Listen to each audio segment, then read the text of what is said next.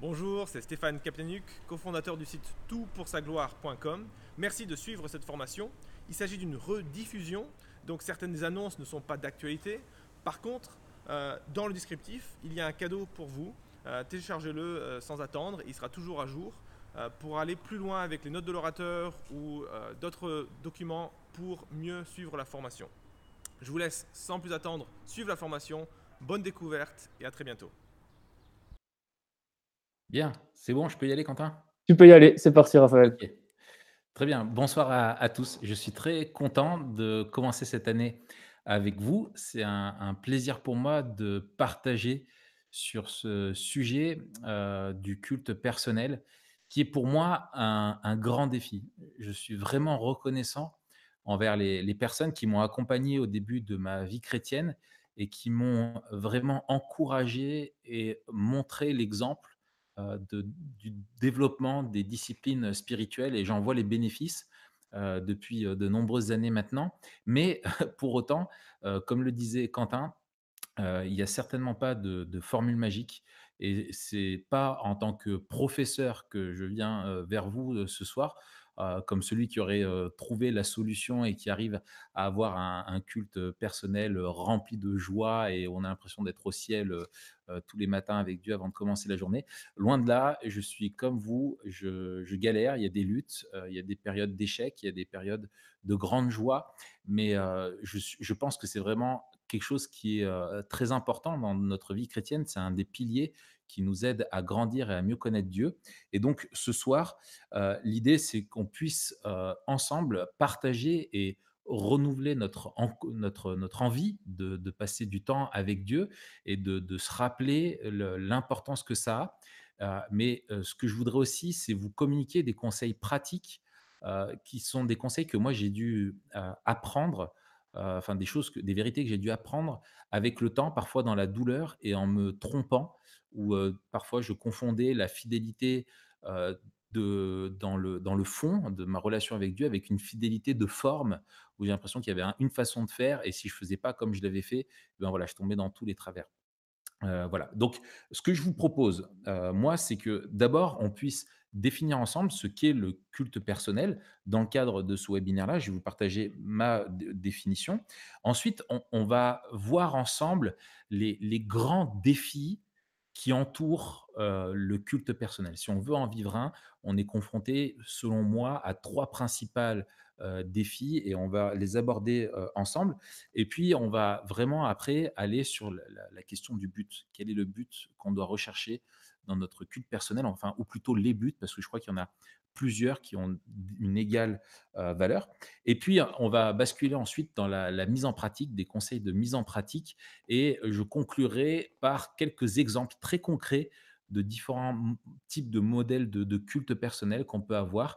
Et j'espère que vous allez arriver, euh, c'est mon plus grand souhait, c'est que vous repartiez de ce webinaire-là avec l'envie de vous mettre à, votre bureau avec une feuille un stylo et de vous dire, bah, tiens, qu'est-ce que moi je veux passer, comment est-ce que je veux entretenir ma relation avec Dieu, qu'est-ce que j'ai envie de vivre avec lui? Et voici comment je vais, m'y prendre et je vais essayer ça pendant quelques temps et puis je vais voir et, me réadapter tout le temps, enfin au fur et à mesure du temps. Alors, premièrement, donc, qu'est-ce que le culte personnel?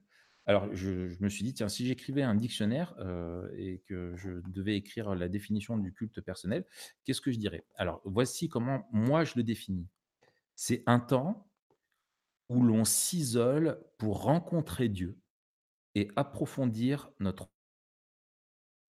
moyen de la méditation de la Bible et de la prière voilà, donc je, vous le redis, un temps où l'on s'isole pour rencontrer Dieu et approfondir notre relation avec lui au moyen de la méditation de la Bible et de la prière. Alors quand je dis ça, je ne dis pas tout, bien entendu, mais je sous-entends que ce temps-là est quotidien, ou en tout cas on essaye de l'avoir quotidiennement, et que c'est un temps de méditation principalement, hein, où il y a deux gros axes. C'est la méditation de la Bible, donc lire de façon méditative.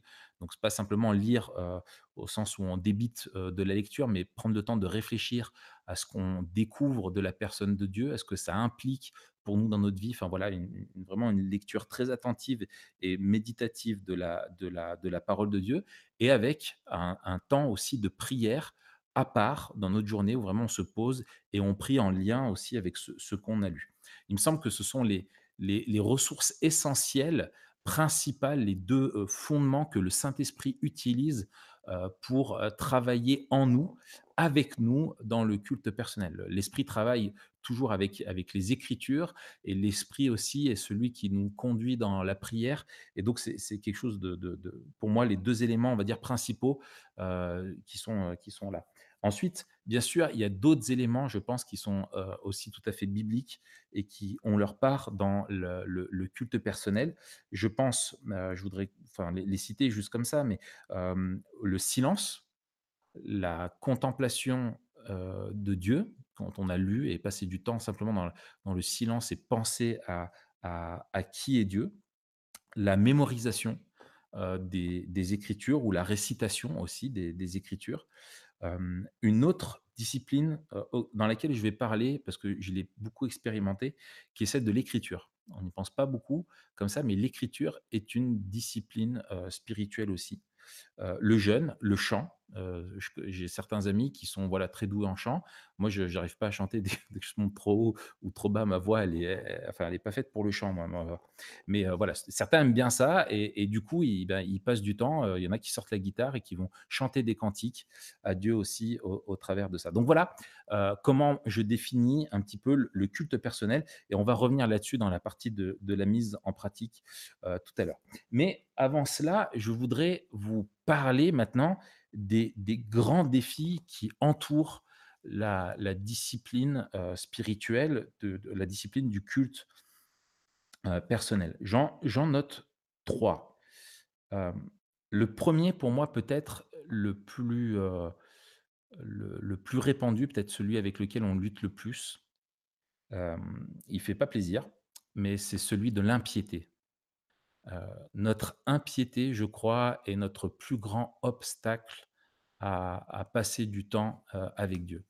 Heu, l'impiété, c'est, l'attitude du cœur qui nous pousse à vouloir vivre sans Dieu, loin de Dieu, sans, sans réfléchir à la conséquence de sa présence dans nos vies, sans réfléchir à sa volonté et de vivre simplement par nous-mêmes. C'est vraiment une attitude de cœur et les Écritures nous mettent en garde, heu, où, heu, Romains 1 verset, heu, 18, heu, voilà, nous dit que la colère de Dieu se révèle du ciel contre l'impiété des hommes. Et cette impiété, elle se manifeste par notre ingratitude, par notre manque de désir de passer du temps avec Dieu, comme si Dieu, bah, simplement, il était celui qui qui nous donne ce dont on a besoin, qui est là, qui veille sur nous.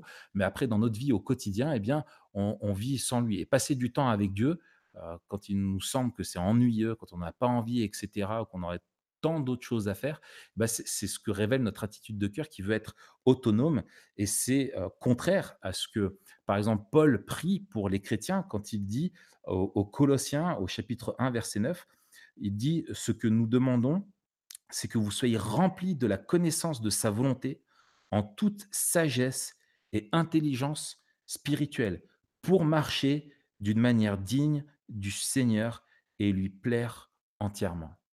Quelqu'un qui, voilà, qui cherche à vivre d'une manière digne du Seigneur, qui est rempli de la sagesse de Dieu. Voilà, c'est ça que Dieu veut que l'on vive. Et je pense au, psalmiste qui, dit au, au- au psaume 20 27, verset 4, et je trouve cette déclaration magnifique, il dit, je demande à l'Éternel une chose, une chose que je désire ardemment.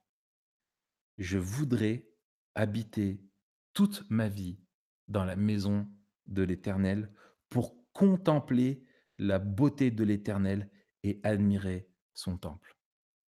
Vous voyez ce que dit le psal- psalmiste? Ce qu'il désire, c'est habiter dans le temple, c'est-à-dire être dans son contexte, lui, au, plus proche de la présence de Dieu. Pourquoi faire? Contempler Dieu et l'admirer. Voici ce que l'attitude de cœur que Dieu souhaite qu'on ait, l'attitude de la piété, qui est celle de chercher à être attaché à Dieu et on voit que, bah, l'impiété, en fait, c'est tout sauf vivre près du temple de Dieu et admirer tout euh, sauf Dieu. Et donc notre, notre impiété, c'est notre manque, c'est l'absence ou le manque de désir de passer du temps dans l'intimité avec Dieu et du passer du temps avec Dieu pour qui il est simplement et pas que quand il a quelque chose à nous donner ou quand on est dans le besoin. Et je pense qu'il faut faire euh, attention euh, parce que on peut dans notre vie chrétienne, euh, et je vous parle de moi le premier, avoir des périodes où on est tout à fait engagé à servir Dieu, à vivre une vie chrétienne.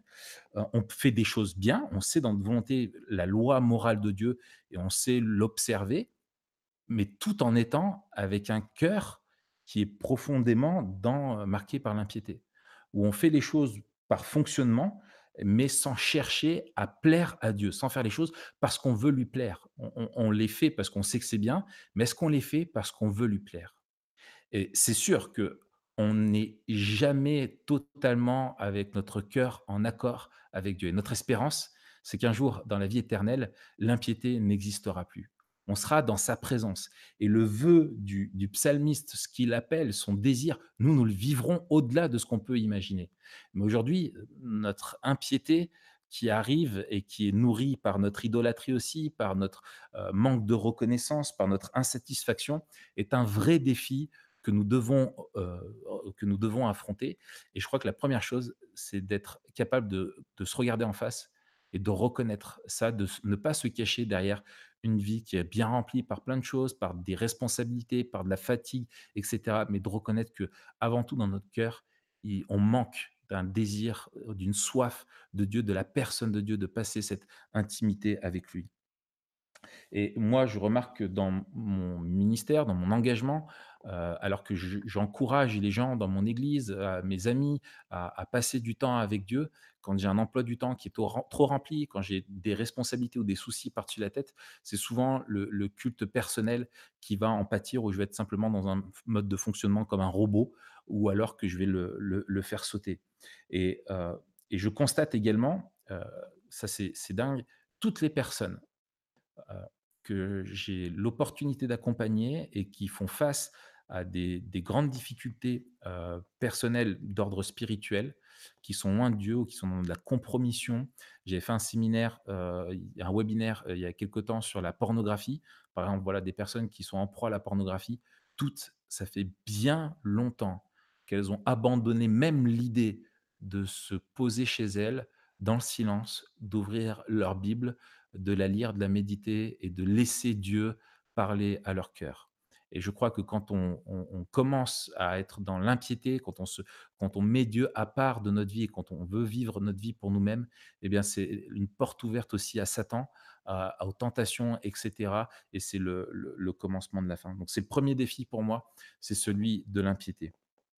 Le deuxième, euh, le deuxième défi, c'est celui euh, du légalisme.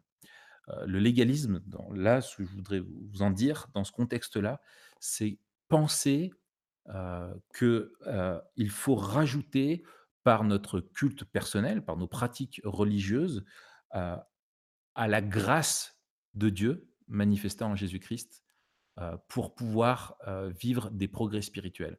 C'est-à-dire que la grâce de Dieu seule n'est pas suffisante pour nous faire progresser. Et donc qu'il faut avoir un culte personnel, qu'il devient une finalité et que Dieu nous aime plus, prend plus de plaisir euh, avec nous si nous sommes parfaits.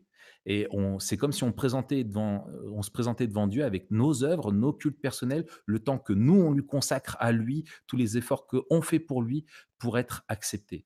Or, la seule chose qui nous permet d'être acceptés par Dieu, c'est le sang de Christ versé à la croix pour nous et, qui est pleinement suffisant. Et en ce sens-là, la discipline, euh, le légalisme conduit à, l'orgueil parce qu'il nous pousse à, l'autonomie, à penser que ça dépend de nous. L'orgueil pousse à, la chute. Et au final, c'est euh, quelque chose comme si on, disait à Dieu que le sang de Christ n'est pas suffisant, euh, in fine, parce qu'on sent qu'on a besoin d'apporter des choses, et donc ça veut dire qu'on ne reconnaît pas la valeur du sang de Christ.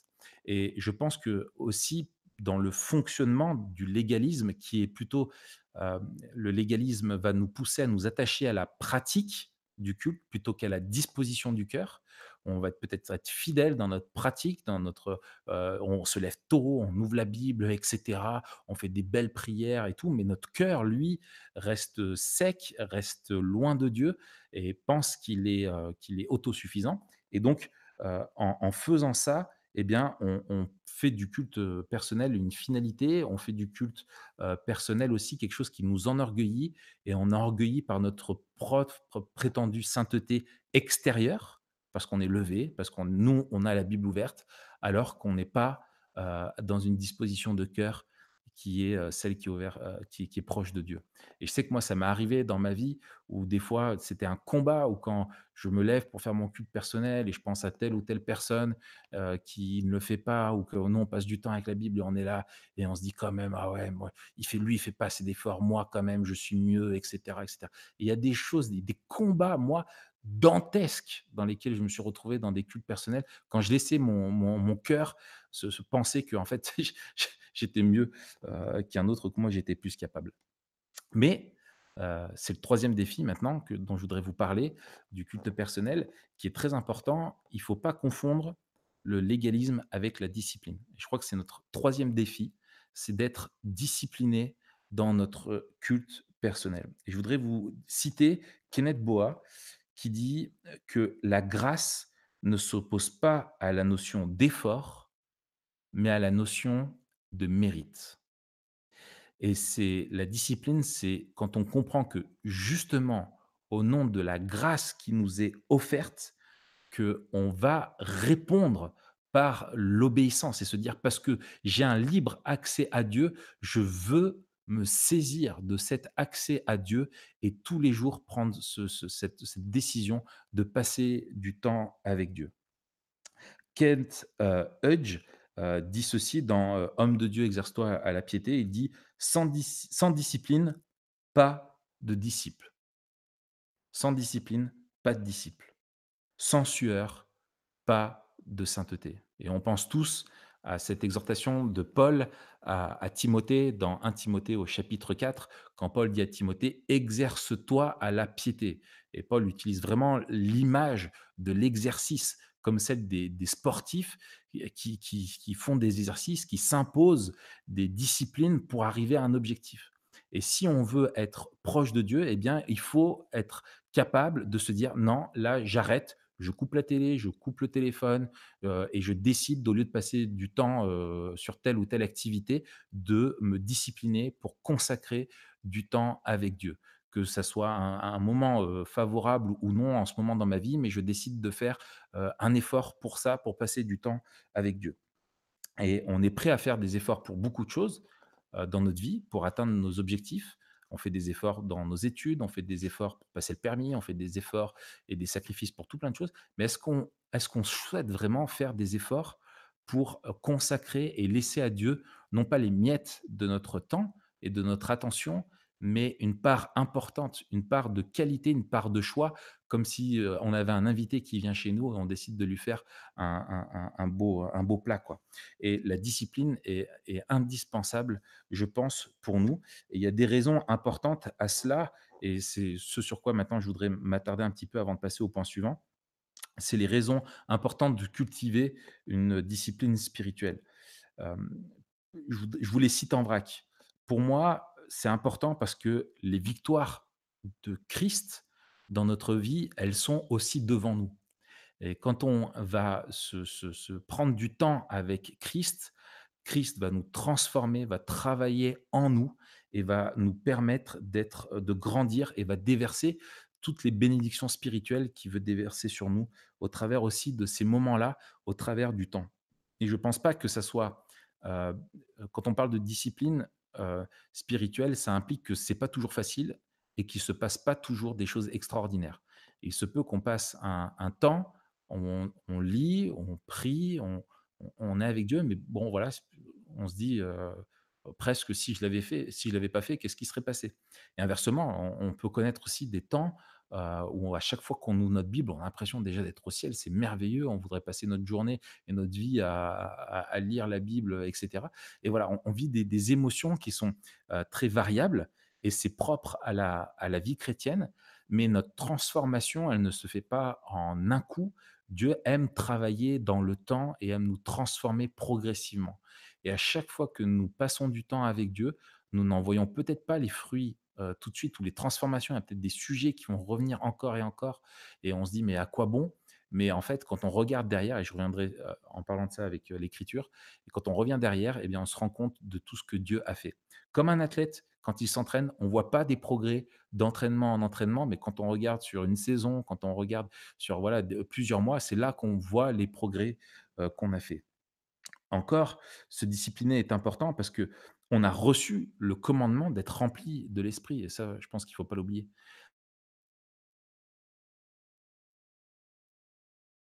Aussi dans le culte personnel, c'est un des moyens aussi d'accorder au Saint-Esprit le moment de nous confronter à nous-mêmes, de nous confronter à notre péché, d'être renouvelé dans notre vision de Dieu, heu, et cetera. On a besoin de discipline aussi parce qu'on est des pécheurs et parce qu'on a un cœur porté sur l'impiété et que la discipline peut être un levier que Dieu va utiliser dans sa grâce, un moyen aussi pour nous nous aider à grandir. On a besoin de discipline aussi parce que tôt ou tard, heu, notre discipline sera mise à mal. Tôt ou tard, on va rencontrer une épreuve, on va vivre une période difficile où, heu, ne serait-ce qu'ouvrir notre Bible va être va être très compliqué et je pense toujours, moi, à cette phrase de Charles Spurgeon, qui était ce grand prédicateur anglais qui disait que dans des moments difficiles où il était en proie à la dépression, il disait que la simple vue de sa Bible lui donnait envie de pleurer et il avait la goutte, il avait des, voilà, des problèmes physiques et, psychologiques, euh, et, il passait par des sombres périodes, mais euh, il disait que tous les temps où il avait passé dans les Écritures, où il connaissait, eh bien, moi, je, eh ben, ça lui servait quand il était aussi dans la difficulté. Et je crois que c'est vraiment vrai. Moi, j'ai expérimenté ça déjà dans ma vie, où le Saint-Esprit utilise ces temps compliqués pour venir appliquer comme un, baume sur nous, nous rappeler les vérités bibliques, nous rappeler les versets, les paroles de Dieu. Le Saint-Esprit va les utiliser pour nous les rappeler, nous permettre de vivre et de surmonter cette épreuve. On a besoin aussi de discipline spirituelle pour apprendre, heu, éduquer notre cœur à discerner quelle est la volonté morale de Dieu. Être renouvelé dans notre intelligence spirituelle et la volonté morale de Dieu, on ne peut la découvrir que dans les Écritures et on a besoin du temps à passer à écouter Dieu pour laisser Dieu nous influencer et nous renouveler dans notre intelligence.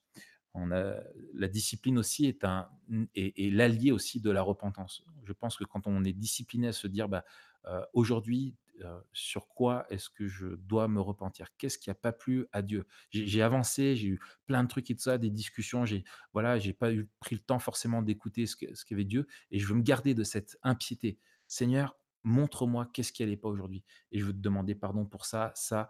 OK, j'ai compris, cette personne-là, heu, il faut que j'aille lui demander pardon mon attitude ou mes paroles n'allaient pas, heu, et Heu, voilà et que je pense aussi et je vais avancer parce que le temps court, que la discipline aussi nous aide face aux tentations, heu, qui peuvent revenir ou quand on passe du temps à écouter Dieu, à se laisser façonner par lui et bien, c'est quelque chose qui nous renforce et nous rend plus forts et nous affermit dans notre foi et nous rendra, heu, plus à même de rejeter la tentation et de discerner aussi les attaques de l'ennemi, sur nos faiblesses.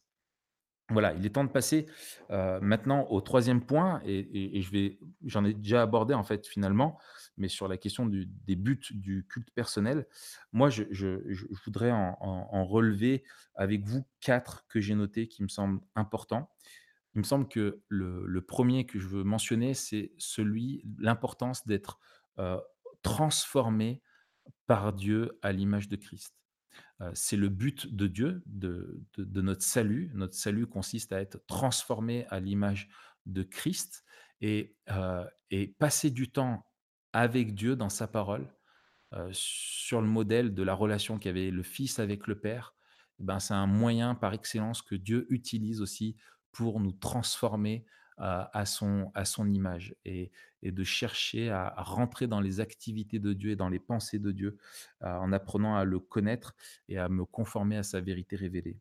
Le deuxième euh, but que je voudrais euh, mentionner, c'est l'enracinement, le renouvellement de notre vision de la grâce, où la grâce est tellement finalement importante et on, on peut tellement en- s'en détourner et l'oublier alors qu'on la connaît si bien et, et de revenir encore et encore pour s'enraciner, se fortifier dans cette grâce et s'assurer qu'on ne vit que au bénéfice de la grâce seule, que centré sur l'évangile et au bénéfice de l'œuvre de Christ à la croix. Et le culte personnel est un, est un moyen de grâce particulier pour ça, parce qu'on se présente devant le Christ qui est mort, qui est ressuscité, qui est glorifié. Et devant ce Christ-là, eh bien, on sait qu'on on a cet accès à Dieu. Et, donc, on, c'est un moyen de se rappeler ces choses-là et de se re- ressaisir encore une fois ce bon vieux évangile. Et puis, le, troisième, euh, le troisième axe aussi qui me semble important, c'est la connaissance de Dieu. Euh, c'est apprendre à connaître Dieu de plus en plus. On aime une personne. C'est le plus grand commandement, c'est d'aimer ce Dieu. Et plus on connaît, plus on l'aime. Et plus on va apprendre à le connaître, plus on va apprendre à l'aimer. Et ça, c'est merveilleux de pouvoir passer du temps avec Dieu et simplement à chaque fois être émerveillé une nouvelle fois par euh, encore une de ses facettes, un de ses attributs, une de ses qualités qu'on avait oubliées et que Dieu nous rappelle par la parole, dans la prière, par la méditation et tout ça. Et, et, et, et j'insiste là-dessus, c'est connaître Dieu et non pas connaître des choses sur Dieu ou pas étudier. Et je sais que quand on est jeune euh, chrétien, quand on lit la Bible, il y a souvent plein de choses qu'on ne comprend pas, mais ça, c'est pas un problème. Ce qui compte, c'est ce qu'on comprend et commencer par les choses qu'on comprend. Et on n'apprend pas à connaître Dieu que au travers du culte personnel. On vit dans un Dieu met à notre disposition tout un ensemble de moyens que sont la communion fraternelle, le culte, les, livres, la, vie chrétienne d'une manière générale, qui ce sont tout plein d'éléments qui vont concourir à nous faire connaître Dieu, mais ce dont on a le culte personnel nous aide à connaître Dieu dans l'intimité, dans le silence de la relation avec lui. Alors, passons maintenant à la, la mise en œuvre. Je vérifie mon, mon timing. La mise en œuvre du culte personnel. Alors, euh, je voudrais vous donner quelques conseils. Le premier, c'est celui du choix du moment. Euh, je vous encourage à choisir un moment privilégié. Je crois qu'il il faut pas en faire une, loi des mets des, des, Perses, mais je crois que quand on regarde, euh, notamment dans les psaumes et dans la vie de Jésus, on, voit qu'il y a le, dans la notion du matin et dans le fait de commencer sa journée avant d'aller euh, vérifier son smartphone, avant de, se lancer dans n'importe quelle activité, de passer du temps avec Dieu. Euh, c'est quelque chose, euh, je pense, qui est quand même mis comme un, un modèle, un exemple à, suivre dans les Écritures. Et, et je sais que moi, j'en ai vu beaucoup de bénéfices dans ma vie, et je pense que c'est un moment privilégié. Mais on vit aussi à une époque qui est à 1000 à l'heure et quand on est, heu, peut-être, heu, jeune parent avec des enfants qui se lèvent tôt, avec une nuit qui a été très compliquée et tout ça, si on s'obstine le matin et qu'en fait on passe son temps à do dormir devant la Bible, c'est est-ce que c'est le bon moment? Et moi je sais que j'ai été une fois profondément renouvelé dans mon culte personnel, heu, quand, voilà, typiquement j'étais dans cette, phase-là et le matin je j'y arrivais pas, j'étais découragé, c'était stérile et en fait, j'ai déplacé au soir et dans le calme du soir, une fois que les enfants étaient couchés, tout ça, de pouvoir, ouvrir ma Bible et tout ça. Ça a été un renouveau, spirituel, extraordinaire et je pense que vous êtes la personne la mieux placée pour, discerner selon votre étape de vie, quel est le moment privilégié pour vous, où vous êtes complètement disponible, attentif, où vous êtes prêt à disposer à pouvoir accorder du temps à Dieu et passer un temps de qualité avec lui. Il y a aussi la notion de lieu, qui est importante. Choisir un lieu où, comme un petit peu selon l'image qui est utilisée par Jésus dans le Sermon sur la montagne, d'entrer dans sa chambre, de fermer la porte à clé, pour pas être dérangé. C'est voilà, quel est l'endroit où vous pouvez être, tranquille, où vous savez que vous êtes pas dérangé pour avoir un temps avec Dieu. Il y en a, ça peut être chez eux, d'autres au bureau, d'autres à l'extérieur, en en promenade ou sur un banc, voilà, selon les saisons bien sûr et où on habite.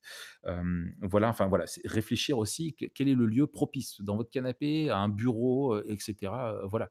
Moi, je sais qu'avant je si vous me mettez dans mon lit le matin, c'est mort. Je me lève et j'ai besoin d'une table, de m'asseoir à une table et d'être assis, une chaise, une table et de pouvoir me poser mes coudes, enfin voilà, c'est tout bête, hein, mais voilà. Fixer des règles, c'est-à-dire, voilà, essayer d'avoir des règles qu'on se met en place, et essayer de les suivre. Mais je parle de règles, pas de lois et le but, en fait, c'est se dire: «Bah, voilà, si je veux lire tant un plan de lecture, ça fait partie des règles». Avoir un certain temps, dire: «Beh, je veux passer 10 minutes, une demi heure, une heure de culte, personnel». Voilà, pour pouvoir évaluer, voir si c'est toujours le bon moment, le bon temps, le voilà, toutes ces règles-là, elles sont, très utiles. Et puis, penser aussi quand on prie à utiliser toutes les facettes, de la de la prière, toutes les les choses qu'on peut vivre dans notre vie de prière, notamment l'adoration, la la confession, la reconnaissance, heu, l'intercession, c'est-à-dire prier pour soi-même et pour et pour les autres.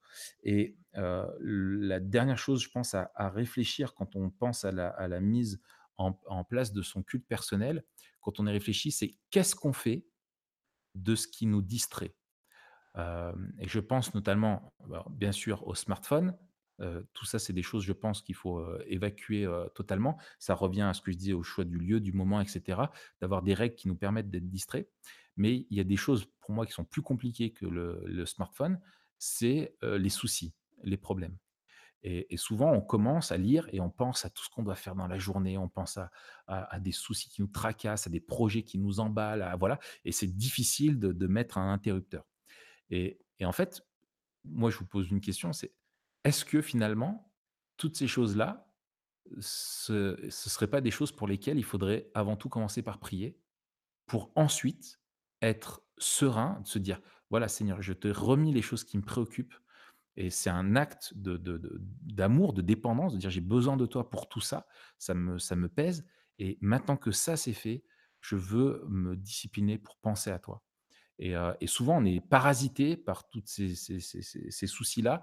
Et on pense que c'est pas sain, que c'est pas le moment, qu'il faut pas le faire. Mais si en fait Dieu utilisait pas tout ça pour simplement pour dire: «Mais reconnais que tu as besoin de moi pour toutes ces choses-là» et c'est un temps aussi pour moi d'adoration et qui montre à Dieu notre amour, pour lui. Voilà. Alors maintenant, il faut, on arrive, sur la fin. Comment on développe notre, notre culte personnel? Je crois qu'il y a, plein de façons de faire son culte personnel et je voudrais vous montrer plusieurs modèles que moi j'ai utilisés dans ma vie et qui m'ont fait beaucoup du bien. Par exemple, premier modèle, et en fait l'idée là, elle est de se dire, on se pose et on réfléchit à une structure. De la même façon, quand vous allez au culte, heu, vous arrivez au culte, il y a une structure. On vous accueille, il y a une présidence, il y a un message qui est prévu, un enseignement, il y a des chants, il y a voilà, il y a une liturgie, on dit c'est le mot technique qu'on utilise pour ça. Et là, quelle est en gros, quelle va être votre liturgie dans votre culte? Voilà, je vous propose plusieurs modèles. Modèle numéro un, heu, je le en 5 étapes. La première, c'est évoquer la présence de Dieu. C'est-à-dire se rappeler que Dieu est présent et le prier et dire: «Seigneur, voilà, je sais que tu es là et je veux te contempler et je te remets ce temps que je vais passer avec toi et je veux être, vraiment à toi et je te garde dans mon cœur et là je veux voilà, tu es mon Dieu, je veux passer du temps avec toi». Ensuite, lire notre, notre lecture du jour, selon notre plan, de lecture. Vous avez en lien, en description, on a un article qui recense tous les plans de lecture de la Bible possibles, imaginables, vous l'avez dedans. Et puis, suite à notre, votre lecture du jour, c'est prier en écrivant. On a le livre des psaumes qui sont des prières écrites. Et en fait, moi, à une période de ma vie, c'était en 2013, j'avais du mal à me concentrer dans la prière et du coup, en fait, je suis passé à l'écrit. Et en fait, quand on écrit une prière, on réfléchit à à ces mots et c'est génial. Et j'ai, là, j'ai ramené, j'ai des des des des carnets entiers. J'ai utilisé plusieurs modèles, des formats, des petits, des grands et tout ça, des gros volumes et en fait et j'ai des années de de de prières, heu, comme ça, heu, que j'ai avec moi, qui sont un petit peu mon héritage. C'est que pour moi, je les garde et c'est génial quand on revient dessus quelques mois, quelques temps après, de voir comment Dieu a travaillé certains sujets. C'est juste merveilleux. Voilà, donc lire et puis après écrire, sa prière du jour qui découle un petit peu de ce qu'on a lu et puis un temps d'intercession, c'est-à-dire de prier pour, heu, les siens, ses proches, ses projets, enfin voilà les sujets, heu, qu'on a. Ça, c'est premier modèle. Deuxième modèle, un modèle beaucoup plus court, beaucoup plus simple. Vous lisez un psaume vous le priez, c'est-à-dire que vous le reformulez pour, vous éduquer à le lire, à prier de façon renouvelée, chaque jour. Puis votre lecture de la Bible du jour et un temps de prière. Voilà, tout simple. Troisième modèle heu, invoquer Dieu, lire la Bible avec l'aide d'une méditation. Il existe plein d'outils comme ça. On a par exemple, heu, sur TPSG, on vient de publier en parcours, heu, email «Ce matin avec Dieu» qui sont des guides, des questions en fait qui nous aident à méditer la Bible. C'est génial. Je l'ai utilisé pendant un temps, ça m'a fait beaucoup de bien. Il existe aussi plein d'autres méditations bibliques, qui peuvent accompagner nos lectures et qui sont bien. Je pense à ce que Carson a fait, heu, et cetera. Heu, voilà et puis, après prier en paraphrasant le Notre Père. Quand on regarde ce modèle de prière que Christ nous a donné, je crois pas qu'il nous ait été donné pour qu'on le répète, sans réfléchir aux paroles, mais comme un modèle dont on peut s'inspirer et quand on regarde de près Notre Père, il y a toutes les facettes, toutes les richesses de, de ce qu'est la prière et ça peut vraiment, heu, faire quelque chose de bien. Et puis je termine avec ça et puis Quentin va reprendre la parole juste après. C'est la question du culte, heu, personnel extraordinaire. Je pense qu'il y a des moments dans notre vie où on a besoin vraiment de faire une pause et de se mettre entre les mains de Dieu quand on a, je sais pas, des choix importants à faire ou qu'on passe par des des des moments un peu clés dans notre vie, hem, ou de façon régulière pour par discipline où on se dit: «Bah, voilà, je veux avoir un temps, sais pas, tous les mois, vraiment une journée à part une demi-journée à part», heu, voilà et où on va ça va être un peu comme un culte, exceptionnel, un peu hors du commun et je pense à quand Jésus il était proche de sa mission principale, de l'ultime mission qui était celle de la croix, qu'est-ce qu'il a fait? Il a voulu il a pris les disciples avec lui ils ont chanté des cantiques et puis il est allé prier dans un lieu où il avait l'habitude d'aller et et en fait, je trouve que, voilà, c'est quelque chose qui est riche et ça peut être une journée où on se met au vert, heu et moi, ça m'est arrivé plusieurs fois de prendre la voiture, partir tôt. J'ai de la chance d'habiter dans une région où il y a les montagnes et je pars avec des provisions pour la journée et de ma Bible et un livre, un bon bouquin, heu, qui va avec et simplement de marcher, de prier et avec un carnet où on a une liste de sujets de prière, de passer une journée dans la prière, dans la lecture, sans trop de projets autres que ça, que d'être simplement, heu heu, seul avec Dieu pendant une journée et c'est quelque chose, d'extraordinaire et qui me tarde de pouvoir refaire. Ça fait un moment que je l'ai pas fait et rien qu'en vous le disant, je me rappelle d'excellents souvenirs que j'ai pu, avoir.